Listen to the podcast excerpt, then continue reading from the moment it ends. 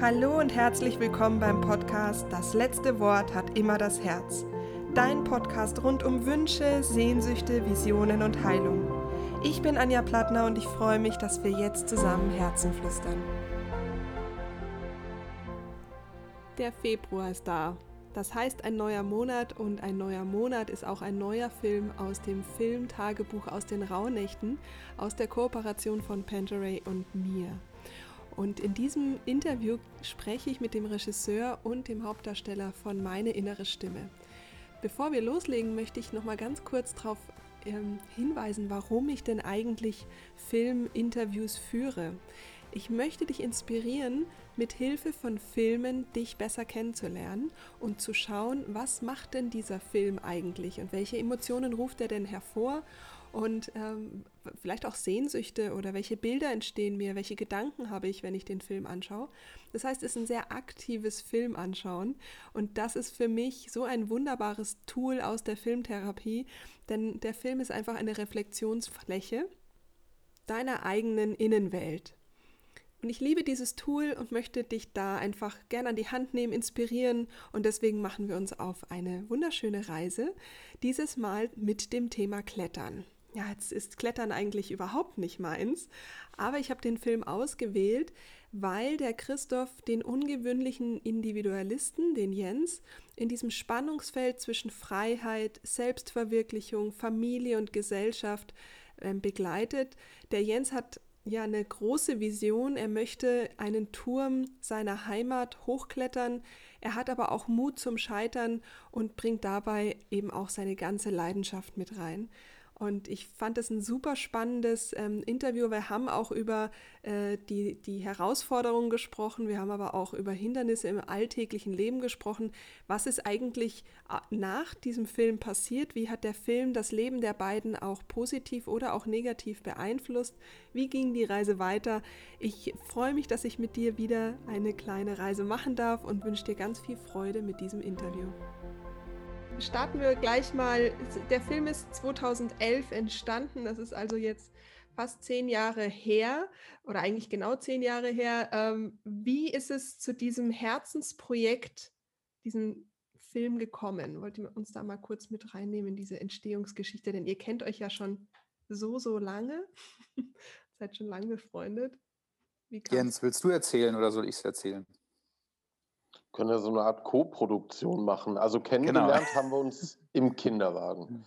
Und äh, meine Oma äh, ist Krankenschwester gewesen und äh, die Mechthild, also Christophs Mama, ist das auch. Und ähm, die haben uns im Kinderwagen quasi ja, ähm, zum Ziegengatter geschoben. Ja, der Gatt soll Ziegen. Ne? Und die haben wir gefüttert mit Brotkrumm. Und äh, wir haben uns da im Kinderwagen quasi kennengelernt.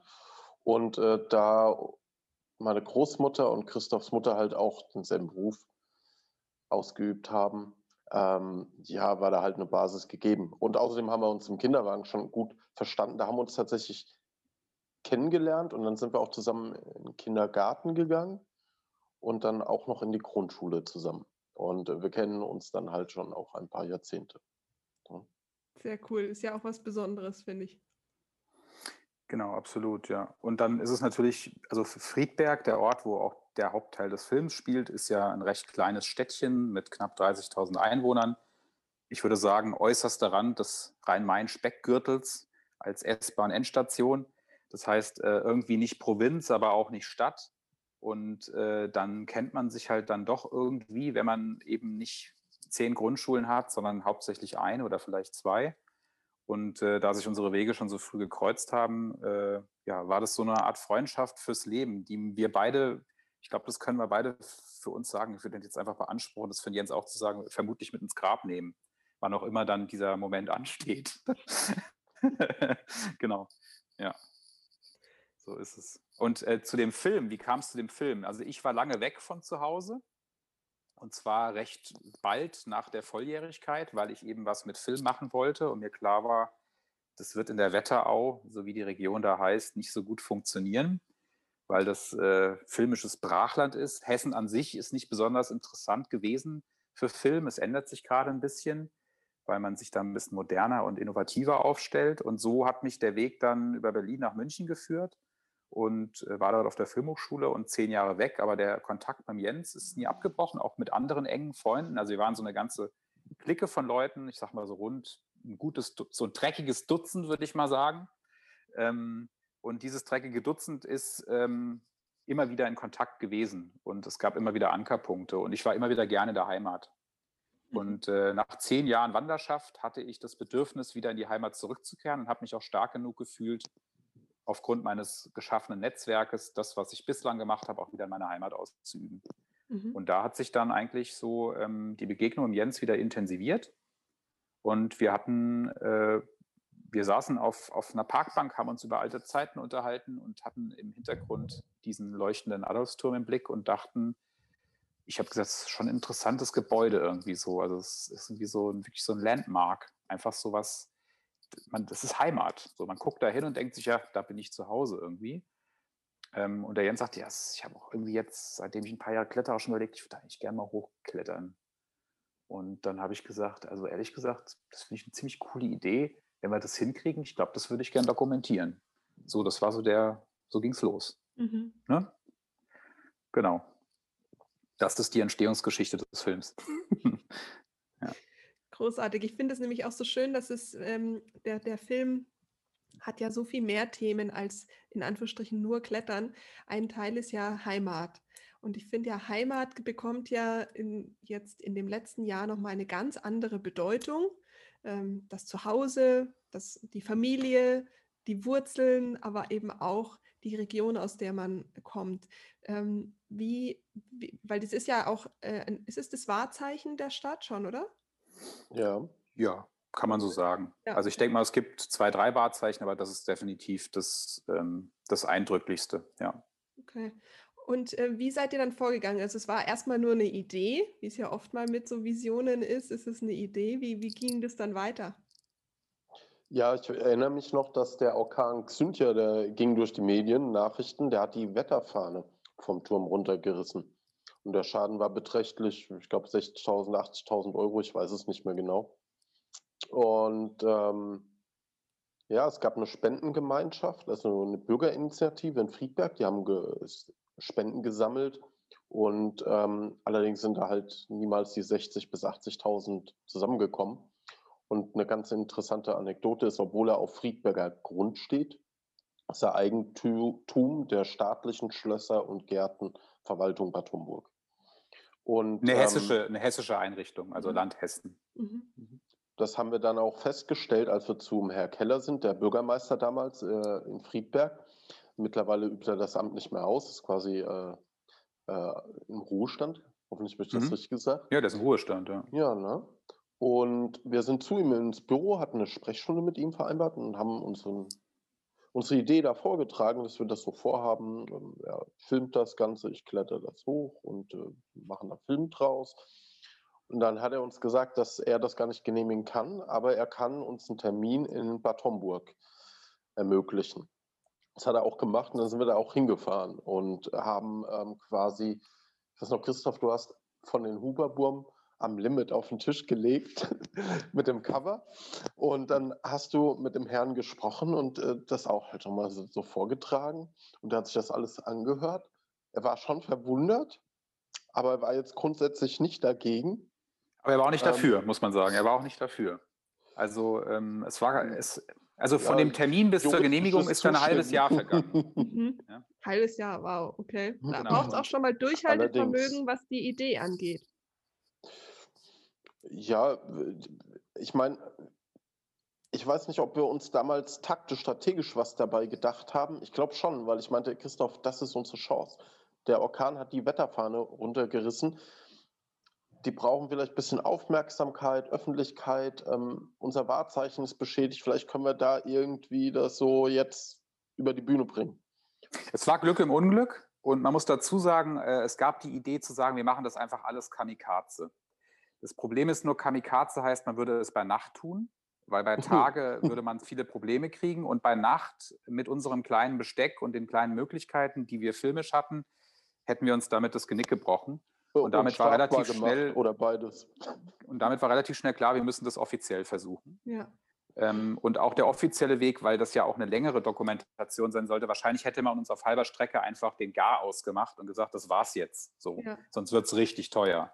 Dazu ist es noch so, der steht unter absolut strengstem Denkmalschutz. Das oh, heißt, allerdings. da irgendwie ähm, Bohrhaken einbringen oder sowas geht gar nicht. Das war dann auch im Endeffekt für die Kletterszene so ein bisschen so ein Bummer, wo die gesagt haben, ja, der macht das Top Rope, das ist dann quasi ohne von unten mit Bohrhaken und so zu arbeiten, ging halt nicht. Also wir mussten uns an das Regelwerk dieses Turmes halten und das war auch unser Anspruch, was den Turm zum Klettern nicht unbedingt leicht macht. Aber es ging eben auch nicht nur um den Schwierigkeitsgrad, deswegen haben wir den auch immer verneint, sondern es ging eben um die Idee, in der Heimat etwas Besonderes auf die Beine zu stellen, was fürs Leben steht und für Lebenswege. Und dieser Mann, der hat dann, als diese Wetterfahne runtergerobbt wurde, das muss man sich vorstellen, das war schon ein ganz schönes Ungetüm, was da runtergekommen ist. Es hätte ohne Probleme ein Auto zerschrottet oder auch Menschen erschlagen. Diese Wetterfahne sieht oben natürlich sehr klein aus, aber die ist überlebensgroß, also größer als ein Mensch, ungefähr doppelt so groß und aus, aus Stahl. Und die hat auch einen Teil des ganzen Turm, der Turmspitze mit abgerissen. Und damit war das Wahrzeichen dieser kleinen Stadt beschädigt, was natürlich ein absolutes Unding ist. Mhm. Und äh, die mussten den Turm deswegen restaurieren. Es gab dann irgendwann diese Aktion, es hat geklappt. Und in der Zeit, wo der Turm restauriert wurde, mussten sowieso Leute an dem Turm arbeiten. Und in dieser Zeit hat man uns gesagt, damit sie keinen Präzedenzfall schaffen und sagen, wenn da Leute einfach so klettern, dann können wir das ja auch tun. Aber wenn da Bauarbeiten sind, dann lässt sich das quasi besser miteinander mhm. vereinbaren. Und dann haben wir tatsächlich gedreht, als der Turm die ganze Zeit eingerüstet war, aber haben immer Einstellungswinkel gewählt, wo man diese Bauarbeiten nicht sieht. Und haben dann später Sachen nachgedreht, wo der Turm eben wieder in mhm. ganzer Pracht zu sehen ist. Insofern Dokumentarfilm ja, aber auch hier wurde natürlich geschummelt. Ja.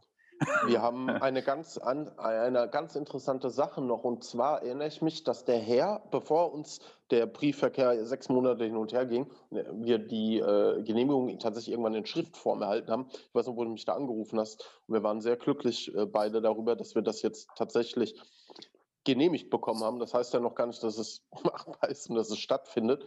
Aber er hat gesagt, ihr bekommt diese Dreh- und Klettergenehmigung nur, wenn ihr einen Tag ein Event draus macht. Also irgendwas in der Öffentlichkeit dort äh, hochklettert, in der Öffentlichkeit. Ja, das war so. der Deal oder sein Angebot.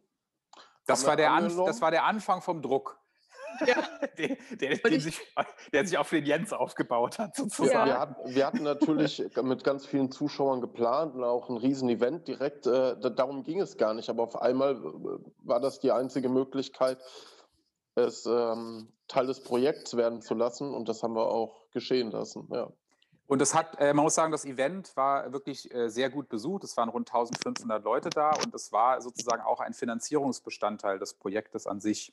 Mhm. Also wir haben äh, einerseits Spenden gesammelt für den Erhalt des Turmes und dieser Burg, in der sich der Turm befindet weil uns das auch ähm, wichtiges, ähm, also wir wollten da auch ein wichtiges Signal setzen, dass auch eine junge Generation sich für solche altertümlichen Dinge interessieren darf und kann und sollte.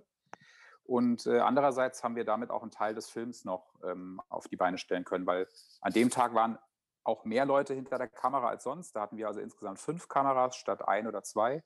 Und ähm, es, der Aufwand war insgesamt höher. Also das mhm. ja, ging dann so alles ineinander über. Ja, vor allen Dingen ist es, also ich finde jetzt immer mal wieder dann, wenn du sagst, es geht ja um mehr als nur den Film, sondern es ging ja, ein, es ging ja um einen Film übers Leben, dann lass uns das mal immer wieder mal ins Leben umwandeln, weil das ist jetzt eine Idee, völlig egal was. Es gibt eine Herausforderung und es wird dann plötzlich auch ganz schön, also realer mit Dingen, die man ja vorher gar nicht hätte planen können. Also jetzt zu sagen, oh shit, jetzt ist da ja noch ein Event dabei. Oh shit, jetzt schauen mir da 1500 Menschen beim Hochklettern zu. Eigentlich war das ja nur eine Idee, dass ich da mal hochkletter. Ähm, Jens, wie war das, wie war das Ganze für dich? Weil wie fing das denn eigentlich an zu sagen, ich, ich kletter da jetzt mal den Turm hoch? Also von so einer verrückten mhm. Idee zu was, jetzt kletter ich vor 1500 Menschen und Kamera den Turm hoch? Ja, ähm, den, den Turm, der hat mich quasi die ersten Jahre meines Lebens permanent begleitet, weil in meinem Kinderzimmer konnte ich immer den Turm sehen. Der wird abends beleuchtet, angestrahlt halt. Mhm. Und irgendwann machen sie die Lichter aus, circa um 10 und 11. Und ähm, ein schönes Ambiente, in dem der Turm da äh, quasi erstrahlt oder beleuchtet ist. Und äh, ich denke, dass das äh, emotional natürlich als Friedberger einmal mit Heimat und Wahrzeichen verbunden ist. Und dann, äh, wenn du quasi gerne kletterst und dich an der Wand auslebst und ausprobierst und feststellst, ja, hier gibt es nichts zu klettern, naja, da vielleicht doch, ähm, dann ist das erstmal eine, eine fixe Idee nur. Ich hatte natürlich nie den Gedanken, okay, dann machen wir da noch ein Event und äh, dann äh, Radio, Fernsehen, wir müssen noch Spendengelder äh, generieren oder Spenden sammeln, damit wir überhaupt ein Event schmeißen können. Und ähm, ja, das war halt nie der Ansatz. Allerdings willst du halt als Kletterer dich auf was Neues einlassen, vielleicht ein Abenteuer, auch was ausprobieren, die Natur auch nachhaltig schützen und erhalten. Das war auch beim Turm ganz wichtig, das haben wir auch gemacht. Das andere kommt ja auch nicht in Frage. Auch für Kletterer ist der Naturschutz halt sehr wichtig und die Nachhaltigkeit. Und ähm, in dem Moment, wo wir das dann halt auch wirklich machen konnten, es war ja quasi unmöglich, Nein zu sagen. Es war ein bisschen schade, aber auf der anderen Seite sind es ja ganz positive Aspekte. Also ich kann da nichts Negatives ähm, daran finden, anderen Menschen äh, Spaß zu bereiten, sie daran teilhaben zu lassen, ein Fest zu veranstalten. Und dann haben wir auch noch Spenden. Also wir haben, ich weiß es nicht mehr, es waren zwischen ich glaube, 1500, 1800.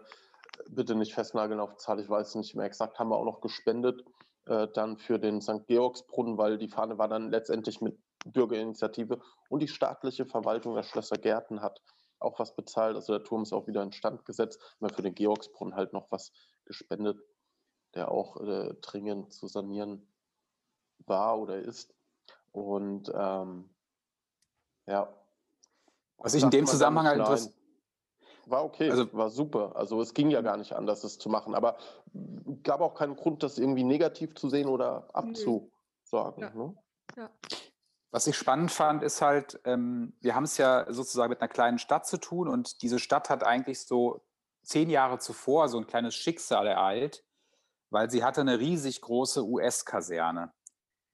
Äh, ist äh, eine Kaserne, ähm, wo also Tausende von US-Soldaten stationiert waren, die ähm, eben auch eine Menge Geld dagelassen haben. Und im Zuge des Abzugs der Amerikaner äh, aus dieser Region ähm, fast vollständig, ähm, musste sich die Stadt auch ein bisschen neu erfinden. Und äh, wie jede kleinere Stadt, die jetzt nicht Großstadt ist, hat auch diese Stadt natürlich mit dem Thema zu tun, dass die jungen Leute tendenziell eher dann doch in die großen Städte ziehen und die Alten zurückbleiben. Ich jetzt mal übertrieben gesprochen. Der Stadt ist es, die Stadt ist es nicht so schlimm bestellt wie in manch anderen Regionen, aber es ist spürbar. Und wir haben, als wir gemerkt haben, dass wir das, diese Aktion angehen und das wirklich mit großer Inbrunst getan haben, weil ich denke, das ist was, was uns beide schon immer auch miteinander verbunden hat, dass wenn wir was gemacht haben, dann so richtig und mit Leib und Seele. Mhm. Ähm, und wir haben gespürt, und ich habe das gespürt, ich glaube, der Jens dürfte das auch öfter wahrgenommen haben, die Leute haben uns mit recht offenen Armen empfangen dort und haben gesagt, wir finden das ziemlich cool, dass hier mal Leute was starten einfach und mal was, was anders ist als sonst. Mhm. Und wir haben sehr viel Zuspruch erhalten. Wir haben auch viele Spenden erhalten für diese Veranstaltung. Die Leute haben sich natürlich dann auch daraus Werbung kreiert. Und das ist etwas, das ist geblieben in der Region. Also wenn man heute in diese Region kommt und das ist ein Einzugsgebiet von, ich sag mal so, hm, knapp 100.000 Leuten, dann würde ich sagen, dass ein Großteil dieser Menschen weiß, dass jemand diesen Turm beklettert hat. Das ist irgendwie so ähm, ja, ins Gedächtnis verankert worden, auch nicht zuletzt dadurch, dass der Film dann nochmal im Kino gezeigt wurde und man das, was man live erlebt hat, nochmal auf einer Leinwand erleben konnte, was eine völlig andere Blickwinkel ist. Ja. Und es war so irgendwie sehr interaktiv auf eine analoge Art und Weise. Mhm. Ähm, und ich glaube, das hat ähm, vielen in der Region auch einen schönen Moment geschenkt. Also, und das ist etwas, das behalten wir auch für uns im Herzen und ich behalte das im Herzen. Das wollte ich auch vorhin, äh, als wir uns darüber unterhalten hatten, auch nochmal sagen. Es ist äh, nicht nur ein beruflicher Lebensabschnitt gewesen, sondern auch ein Lebensabschnitt, der ziemlich durchs Herz ging. Und das liegt daran, dass man das äh, mit vielen anderen Menschen teilen konnte es war nichts, was nur wir gemacht haben, sondern viele Leute haben da mitgelitten und mitgeliebt. Mhm. So würde ich das jetzt mal nennen. Ja. Ähm, da würde ich total gern später nochmal drauf kommen, aber mitgelitten und mitgeliebt ist ja ähm, schon so ein schönes Stichwort, denn in dem Film geht es ja um weitaus mehr als nur ums Klettern. Und äh, Jens, du hattest gesagt, der Film, der regt äh, oder zeigt Emotionen und regt Emotionen an, ohne das dann äh, im Film tatsächlich zu reflektieren. Was waren denn so, ja, was, was waren die Herausforderungen oder die Emotionen, wo man mitgelebt und mitgeliebt hat? Was war denn da so? Was ist dir alles begegnet? Vor allem an der, an der, an der Wand, ne? bei dem Versuch, diesen, diesen Turm zu erklettern. Da wird man dann halt ganz oft hart mit sich selbst konfrontiert. Ne? Also mit seinem eigenen quasi Scheitern in dem Moment. Nur als Sportler oder als Mensch äh, gehört Scheitern auch dazu zum Leben. Ähm, also gewinnen kann jeder, aber verlieren, das kann nicht jeder. Natürlich will jeder gerne gewinnen, wer verliert schon gern. Aber wenn man sein Bestes gegeben hat, dann ist es auch okay, wenn es mal nicht langt. Natürlich war es schon auch bei meinem persönlichen Ehrgeiz und ich wollte das unbedingt, das war mein Ziel, das zu schaffen. Da kann ich schon ganz schön dann auch, auch beißen und viel Kraft und Energie aufbringen, musste ich auch, um das letztendlich zu bewältigen war auch ein paar Mal äh, wirklich ähm, am Zweifeln, ob ich äh, mental und körperlich dieser Sache halt gewachsen bin. Aber wenn man äh, dran und das unbedingt will, dann wird man natürlich besser bei der Sache. Und dann kommt ein Schritt nach dem anderen. Irgendwann kann man das Puzzle zusammensetzen. Dann gibt es diesen Moment, wenn man das zum allerersten Mal geschaffen hat das ist natürlich ein unendliches Glücksgefühl und da, dafür macht man das auch.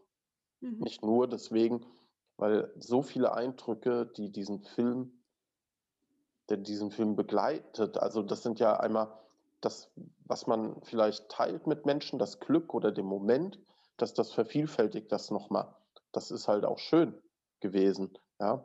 Ich denke, wenn wir so unser eigenes Süppchen da gekocht hätten, das wäre gar nicht so so schön geworden, weil es auch, es haben sich Dialoge ergeben, da standen auf einmal Menschen aus Amerika da oder Mexiko, man kam ins Gespräch. Eine Frau meinte noch, ja, die Ronneburg, da können sie ja auch mal hochklettern, aber nicht so einfach wie hier dann und so Geschichten. Aber Leute, die haben einfach selbst ein, zwei Meter unten probiert und ach, ähm, Kinder, die mit Staunen im Mund da stehen, hoch, hochschauen und denken, was, was macht der da? Das ist ja eigentlich gar nicht möglich. Ähm, wir haben ganz viel positive Resonanz bekommen und Unterstützung und das ist ja auch ähm, dann was Tolles. Aber man gibt das zurück und es kommt wieder zurück. So eine Art Interaktion ist ja wirklich entstanden. Und ähm, da hat der Film ganz viel mit mir gemacht, positiv. Ja, natürlich äh, ein, zweimal selbst erschrocken, als ich den Film dann so gesehen habe im Nachhinein. Aber da bin ich einfach in meiner Emotion damals so gefangen gewesen. Das war äh, dann schwierig, äh, auch mal seine Emotionen im Griff zu behalten. Man sagt ja auch bei den Bundesligaspielern, ja, hat er seine Emotionen nicht im Griff. Ja, es ist halt so eine Sache manchmal mit Emotionen, ne? Mhm, total. Total. Ich finde es auch so schön im Film. Es gibt ja so ein oder zwei äh, Situationen, da ist man ja wirklich deiner Wut und deiner Frustration sehr nahe. Ähm, und das ist ja, also das fand ich auch beeindruckend, das miterleben zu dürfen, weil es ist ja wirklich roh in dem Moment. Also das ist ja nicht gekünstelt, das ist ja 100% echt. Und äh, ja, und deswegen, ich bekomme auch den 100% echten Wutanfall dann vor mir. Und, Entschuldigung. Äh, das, nein, aber ich finde das, so, find das so schön, weil es eben sehr, eine sehr große Bandbreite an Emotionen eben zeigt. Ich glaube, das ist auch das, was du vorher meintest, mit dem, es erweckt Emotionen, ohne über, ja. dann drüber zu reflektieren. Also man greift mhm. es ja mhm. dann nicht irgendwie auf, sondern es ist Leben. ja, ja. Es ist so, ähm, bei dem ersten geglückten Durchstiegsversuch waren wir mit dem Team gar nicht vor Ort. Weil wir, wir hatten ja nur ausgewählte Tage, wo wir das Ganze drehen konnten. Das hatte logistische Gründe und auch Gründe, Gründe unseres kleinen Teams. Jeder hatte ja auch seinen normalen Beruf weiter auszuüben. Wir haben das ja so ein bisschen nebenbei getan und jeder hat sich dafür Tage freigenommen. Jens auch, wir alle. Und äh, tatsächlich ist es uns nicht geglückt, an dem eigentlich entscheidenden Tag, wo es ihm persönlich gelungen ist, diesen Versuch abzufilmen. Und deswegen ist das alles im Film ein wenig anders aufgearbeitet. Es gibt ein Bild, nämlich das, das Schlussbild des Filmes nach dem Abspann mit einem Handy aufgenommen. Da hat er den Turm durchstiegen. Und was ich eigentlich sagen wollte ist, es war eine sehr wichtige Person in seinem Leben bei diesem Durchstiegsversuch dabei, nämlich nicht das Filmteam, sondern sein eigener Bruder, der ihn gesichert hat. Der hat dieses Erlebnis als einziger mit ihm vor Ort physisch geteilt. Ist doch richtig, Jens, ne? So habe ich es in Erinnerung. Ja, das stimmt das war halt ein ganz toller Glücksmoment. Und in meinem Kopf war auch nie der Gedanke, jetzt ist kein Kamerateam hier oder ähm, äh, ja, doof jetzt, sondern du kannst es jetzt schaffen. Du kannst es jetzt schaffen, läuft super. Und ich habe den Moment einfach durchlebt, erlebt und ähm, es ist schön, dass mein Bruder den Moment, dass er da geschaltet hat, dass eine Handykamera festgehalten hat und danach wurde es auf einmal leichter, auch weil der Bann gebrochen war. Wenn man weiß, man kann etwas, ist es ja durchaus auch reproduzierbar ja? oder leichter reproduzierbar. Mhm. Ja. Äh, Chrissy, war das für dich mit den ja, emotionalen Höhen und Tiefen, mit den Wellen ähm, in der Produktion dann auch umzugehen? Weil du hast ja, du warst ja quasi hattest ja so ein bisschen ja auch die Verantwortung der einzelnen Zügel in der Hand. Ähm, wie war das für dich? Also wie konntest du da mental den Prozess halten? Also einerseits war ich natürlich über jede emotionale Regung unendlich glücklich, weil ich wusste, das wird den Film immer wieder ein bisschen besser machen. Andererseits ist es mir manchmal sehr schwer gefallen, äh, das sozusagen nicht mit nach Hause zu nehmen. Und, äh, sind wir auch einmal ziemlich ineinander geraten, wo ich gesagt habe, das geht so nicht. Ja, also wir brauchen schon auch deine Unterstützung. Und der Jens hat gesagt, ich brauche aber jetzt einfach auch mal meine Ruhe hier. So. Und diese beiden Welten sind aufeinander geprallt. Äh, mhm. Und äh, das meinte ich auch dann, man ist einerseits sehr tief in Freundschaft miteinander verbunden und weiß, man wird das irgendwie überstehen. Aber es tut in dem Moment schon besonders weh weil es eigentlich was ist, was nicht passieren würde, wenn man jetzt nicht gemeinsam entschieden hätte, ein Projekt zu machen, was ja irgendwie mehr Arbeit ist als Freundschaft am mhm. Ende des Tages. Ähm, ihr habt beide gesagt, unabhängig voneinander, dass der Film eine Momentaufnahme ist im Leben. Und ähm, euer Leben ging ja nach, in diesen letzten zehn Jahren ja auch weiter seit dem Film. Ähm, Jens, was ist denn seitdem ähm, passiert? Wie ging dein Leben denn nach dem Film weiter? Ja, ich habe noch ein paar Jahre in der Kletterhalle gearbeitet und dann ist die Halle äh, insolvenz gegangen. Ja, der Geschäftsführer hat viele Entscheidungen getroffen, die ja nicht zum Guten geführt haben. Und da hatte ich, als dann die Halle gibt es noch, ähm, natürlich eine schwierige Zeit jetzt gerade für die Branche, für fast alle Branchen.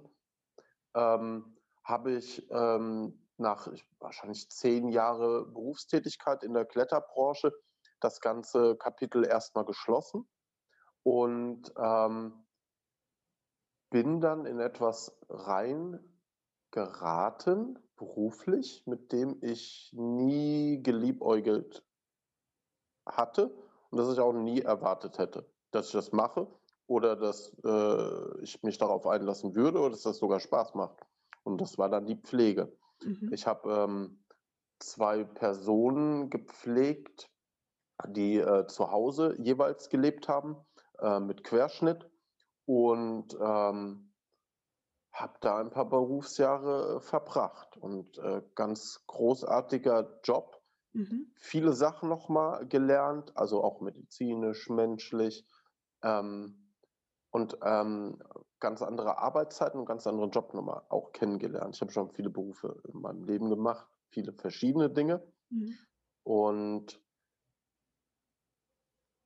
manchmal denkt man ja, ah, das, das, ist nichts für mich, aber so wirklich wissen tut man das halt nie, wenn man es nicht ausprobiert hat oder sich wirklich darauf eingelassen hat. Mhm. Manchmal hat man ja auch so eine Vorstellung im Kopf, ja, mein Ideal in, äh, in meiner perfekten Welt mache ich den und den Beruf. Vielleicht macht man den und stellt fest, das ist es ja gar nicht. und es macht überhaupt keinen Spaß. Und das ist für mich halt was ganz elementar Wichtiges. Wenn ich nicht dahinter stehen kann, ethisch wie moralisch, und mich das nicht motiviert, brauche ich das gar nicht anfangen. Mhm. Das heißt, es sind ja eigentlich schon, das hast, glaube ich, schon so Kernwerte von dir gesagt, ähm, wo du sagst, okay, wenn Motivation, ähm, Echtheit, äh, die Werte quasi nicht zusammenpassen, dann kannst du den Weg auch nicht gehen.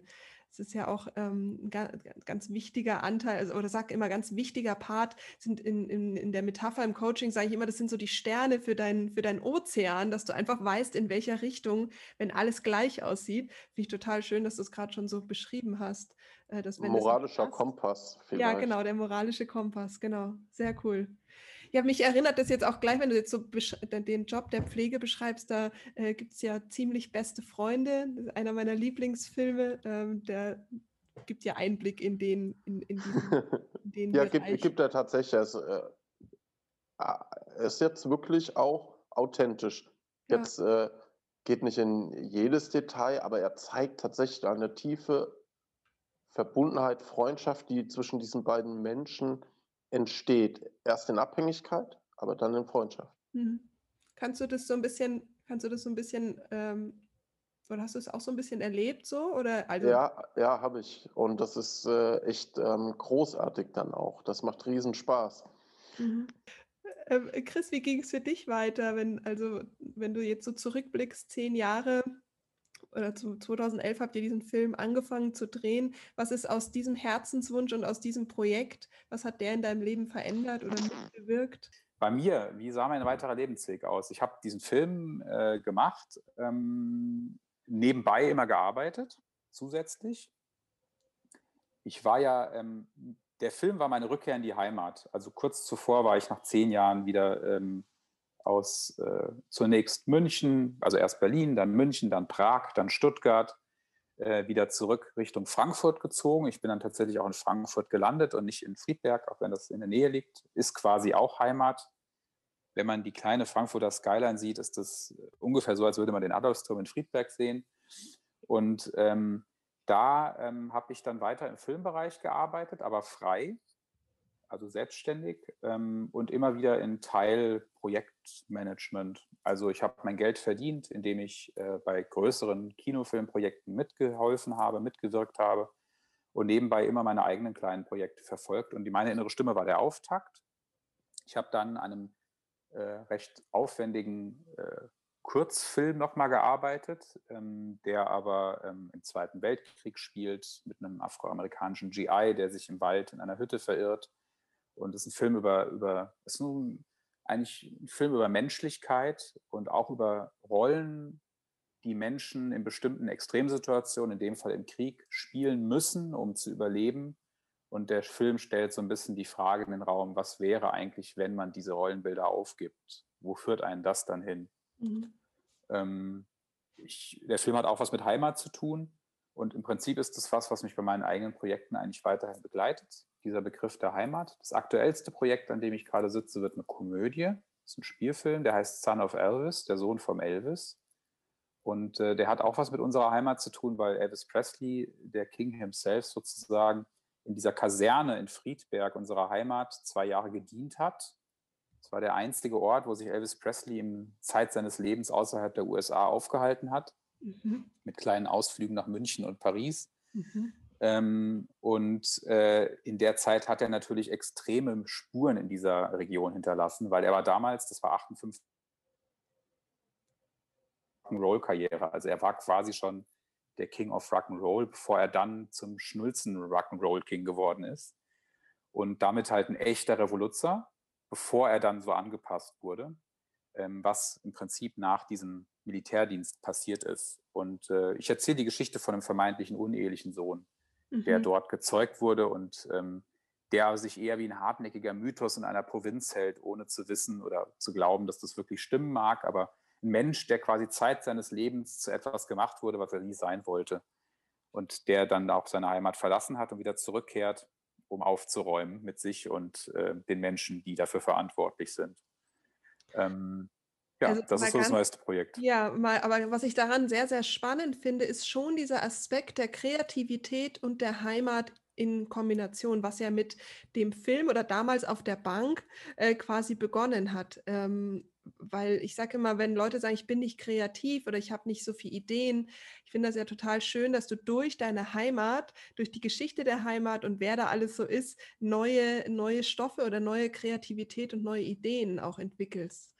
Ähm, für mich ist das un untrennbar miteinander verbunden. Das muss nicht bei jedem Menschen so sein, aber ich habe für mich ähm, mit der Rückkehr in die Heimat herausgefunden, dass die Energie, die ich brauche, um nicht bei kreativen, künstlerischen Projekten mitzuwirken, sondern sie selbst zu initiieren und selbst zu realisieren, dass da ähm, das Thema Heimat mit allem, was dazugehört, das ist ja auch ein Lebensweg, den man gegangen ist, also ich denke, Heimat fängt man erst dann richtig zu verstehen, wenn man mal weg gewesen ist. Ähm, und ich äh, bitte auch den Begriff Heimat hier als reines positives Element zu verstehen. Es gibt ja auch immer wieder Leute, die das leider zweckentfremden für was Böses. Ähm, ich würde sagen, Heimat ist in erster Linie etwas Vertrautes, etwas, wo man einen sehr langen Zeitpunkt, wenn man Glück hatte, ähm, leben konnte und deswegen eben auch diese Vertrautheit hat. Und es ist ganz unmittelbar verbunden mit Menschen, Begegnungen und Emotionen, die man in sich trägt und die man einfach nie wieder verlieren kann. Und wenn man die wieder wecken will, habe ich für mich festgestellt, dass die Nähe zur Heimat eine Grundvoraussetzung ist. Aus der Ferne ist mir das schwieriger gefallen und die ist quasi erst wieder aufgeblüht, als die Nähe wieder gegeben war. Mhm. Und ansonsten ist es so, dass ich das quasi auch momentan weiter nebenbei mache und davon nicht ausschließlich lebe. Und äh, letztes Jahr jetzt ein Familienvater geworden bin, auch nach langem Grübeln und Zweifeln, ob das denn so das Richtige für mich ist. Und ich kann äh, sofort sagen, ja, es ist, hat erstaunlich gut funktioniert bei allen Bedenken, die man vorher hatte. Und es ist ein sehr schönes Erlebnis. Und es ist ein neuer Lebensweg, ein ganz anderer Lebensweg. Und äh, das hat auch beruflich bei mir dazu geführt, dass ich mich in etwas sicherere Fahrwasser begeben habe und bin jetzt quasi ähm, auch in einem Ministerium tätig, aber nicht für das Minist in dem Ministerium, was für Klettertürme zuständig ist, sondern eins, was für die Kultur und die Kunst zuständig ist und da sogar im Bereich Film und Medien. Und äh, ja, das ist so gerade äh, quasi der, der neue äh, Abschnitt ohne dabei die eigene Kreativität ganz ad acta legen zu müssen. Ja. Das habe ich mir Gott sei Dank äh, verhandeln dürfen, dass ich das nicht ganz aufgeben muss. Was auch nicht wirklich Sinn machen würde, weil das, was ich da tue, kann ich besser tun, wenn ich den Blick für das, was wir da fördern, auch nicht verliere. Ja, ich finde da zwei Punkte total schön. Erstmal der Punkt sowohl als auch. Ich finde, ganz viele Menschen sagen immer, ich kann nur entweder oder denken. Also ich kann nur entweder meiner Kreativität folgen oder den Weg der Sicherheit zum Beispiel. Und ich finde es ganz toll, dass du eben den Raum aufmachst, dass man sowohl als auch leben darf und dass es dafür Konstrukte gibt, wenn man das möchte. Und aber der zweite Punkt ist auch, du hast ja jetzt, du bringst ja jetzt der Heimat, dem Raum Heimat, auch das, äh, quasi stehst du ja auch für Film und Förderung und äh, das ist ja schon wieder ein Heimatthema. Das ist ja auch total schön. Ich habe dieses ganze Päckchen an Film und Begeisterung für Film ja an einem anderen Ort professionalisiert, nämlich in München an der Filmhochschule. Mhm. Und mit allem, was dazugehört, das ist ja eine sehr, sehr renommierte Schule, die auch ein sehr großes Netzwerk genießt und ähm, ohne dieses Päckchen hätte der, also wenn ich nicht weg gewesen wäre, hätte all das, was ich jetzt hier gerade ähm, mache, nicht nur für mich, sondern auch für die Region, aber es ist immer eine Kombination aus beidem, damit man irgendwie eine mhm. Motivation verspürt und auch, ähm, ja, auch diesen, wie soll ich sagen, diese Hartnäckigkeit einem nicht verloren geht. Ähm, das äh, ja, das, das hängt miteinander zusammen. Ja. Und das ist am Anfang gar nicht so leicht gewesen, das zu begreifen, ne? weil ich kam aus einer sehr, sehr, von einem sehr bestellten Feld in München, wo man, wenn man an der Filmhochschule war und sich vernünftig anstellt und das gut macht, äh, seinen Weg gehen kann, aber tendenziell dann doch auch eher in Bayern und nicht in Hessen ähm, oder an anderen großen Filmstandorten. Und Hessen ist jetzt nicht der ausgewiesenste Filmstandort in Deutschland. aber interessanterweise ähm, hat er sich ein bisschen dazu entwickelt und ich war auch ein Stück weit ein Teil davon, dieser mhm. Entwicklung. Das ist mhm. richtig, ja. Ähm, Jens, wie, also du hast ja gesagt, du bist dann in die Pflege. Wie ging es denn jetzt weiter? Bist du noch im Pflegeberuf tätig? Nein, bin ich nicht mehr.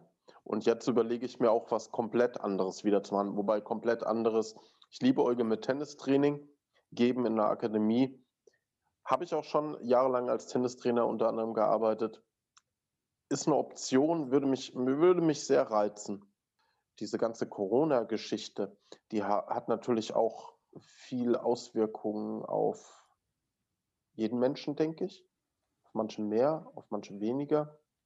Und damit jetzt umzugehen in der, in der heutigen Zeit, ich glaube, da ist jeder auch an, hängt an seiner persönlichen Wand und weiß nicht ja. so genau, wie es weitergeht. Du hast jetzt gerade das, das, Bild genommen, wir hängen alle gerade an der Wand, ob wir jetzt äh, quasi klettern oder nicht. Würdest du sagen, dass der, der, die Zeit des Kletterns ist ja ein sehr, sehr intensives Mentaltraining. Ähm, würdest du sagen, dass das Klettern dir auch für deine mental, mentale Stabilität, gerade in so einer Herausforderung, wo du jetzt in der Wand hängst und nicht weiter weißt, wie denn jetzt so der Kletterweg aussieht, würdest du sagen, dass es dir hilft? Ich, ich glaube, als, als Sportler hat man eine Mentalität. Wie die genau ausgeprägt ist, ist immer noch mal Charaktersache, aber Mentalität, man kann sie schon grundsätzlich mitbringen, man kann sie aber auch schaffen ja, oder für sich schaffen wenn du in der Wand hängst und nicht weiter weißt, was hast du dann gemacht?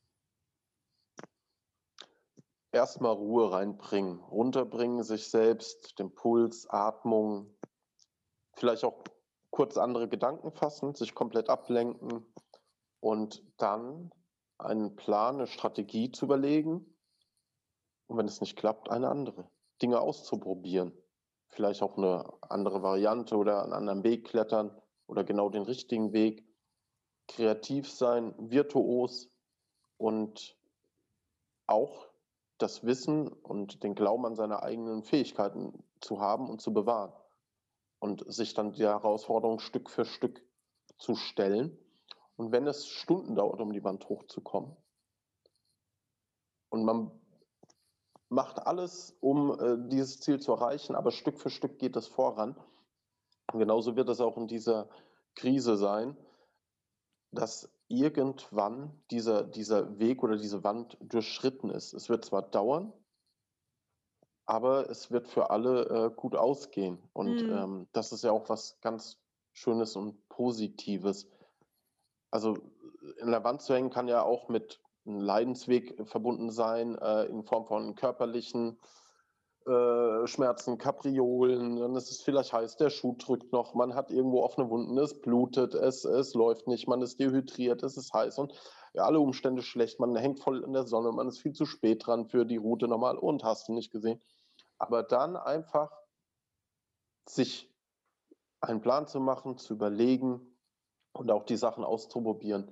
Das macht den Unterschied dann aus, ob man abseilen kann oder ob man oben ankommt. Und in manchen Routen ist es auch kein Abseilen mehr möglich. Da muss man über diese Stelle drüber kommen. Und da gibt es kein Zurück. Bei Corona gibt es auch kein Zurück. Es gibt nur ein Darüberkommen. Ja. Vielen, vielen Dank. Das finde ich ist, ähm, ich finde das so eine großartige Metapher. Und was wirklich hilft, ist, nicht in Panik zu verfallen, weil das ist, du kannst nicht weiterklettern, wenn du in Panik bist. Dein Cortisolspiegel lässt dich nicht klar denken ähm, und deswegen ist super wichtig, schon mal erstmal in die Ruhe zu gehen. Auch das ist jetzt wichtig bei allen, die Angst und Panik verspüren, sich Methoden zu suchen, wie man in die Ruhe kommt, auf jeden Fall. Und Neues ausprobieren finde ich auch ganz wichtig, dass du sagst, naja, vielleicht so, wie ich bis jetzt geklettert bin, geht vielleicht jetzt nicht mehr. Wie kletter ich denn jetzt anders? Und, und ja. wie klettert denn der da drüben und wie klettert denn der und wie macht er das denn, ähm, um sich da zu inspirieren? Finde ich auch wirklich ein ganz schönes Bild, danke. Das wäre auch, mein wäre auch mein Ansatz. Ich bin ja, ich habe ja Höhenangst. Ich könnte mich gar nicht in so eine Wand hängen. Äh, und trotzdem äh, habe ich das ja quasi dokumentiert. Aber man kann ja auch anderen dabei zuschauen, wie sie das machen. Das habe ich ja getan und auch meine Lehren daraus gezogen.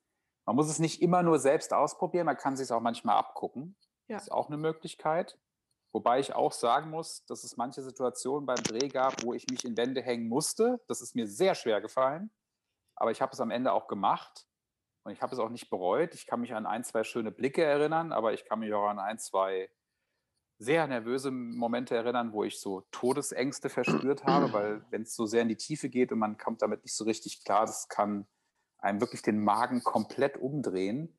Äh, und da brauchst gar nicht so viel, ähm, wenn man dieses, wenn man das so in sich hat. Ja, ja. Ähm, aber ich hatte auch halt immer Leute, die dann eben bei einem waren, ne? wie zum Beispiel dann Jens, der irgendwie sich da überall raushängt und sich offensichtlich keinen einzigen Gedanken daran verliert, wie tief es da runtergeht. Keine Ahnung warum.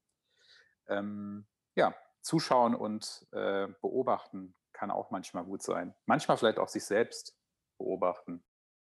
Vielen Dank, dass ich jetzt so oder dass wir einfach auch viel mehr hinter dem Blick und weit aus der Entstehungsgeschichte ähm, in den Kindergarten bis ins Hier und Jetzt äh, mitreisen durften. Vielen Dank dafür. Danke, danke. Sehr gerne. Gern geschehen. Ich hoffe, in dem Interview war, waren Worte für dich dabei, die dir Kraft gegeben haben, die dich inspiriert haben. Und vielleicht hast du auch Lust, den Film anzuschauen. Den habe ich dir natürlich in den Show Notes verlinkt. Und wenn du Lust hast, jeden Monat dabei zu sein, dann ähm, genau abonniere auf jeden Fall den Podcast, denn jeden Monat gibt es aus dem Filmtagebuch den entsprechenden Podcast, das Filmtagebuch, kannst du auch abonnieren, bekommst du natürlich zugeschickt. Und ja, vielleicht hast du Lust, mit mir ein bisschen Herzen zu flüstern mit Bildern aus Filmen. Ich freue mich auf jeden Fall sehr über dieses Projekt und ja, bin schon sehr gespannt auf die nächsten Interviews. Ich wünsche dir jetzt ganz, ganz viel Kraft, Durchhaltevermögen und einen wundervollen Februar. Lass dir gut gehen, pass gut auf dich auf, bleib gesund und vielen Dank von ganzem Herzen, dass du bis hierhin zugehört hast. Und wie immer freue ich mich über eine positive Bewertung bei iTunes, sodass ich auch einfach sehen kann, dass du Freude an diesem Format hast. Viele liebe Grüße, alles, alles Liebe, deine Anja.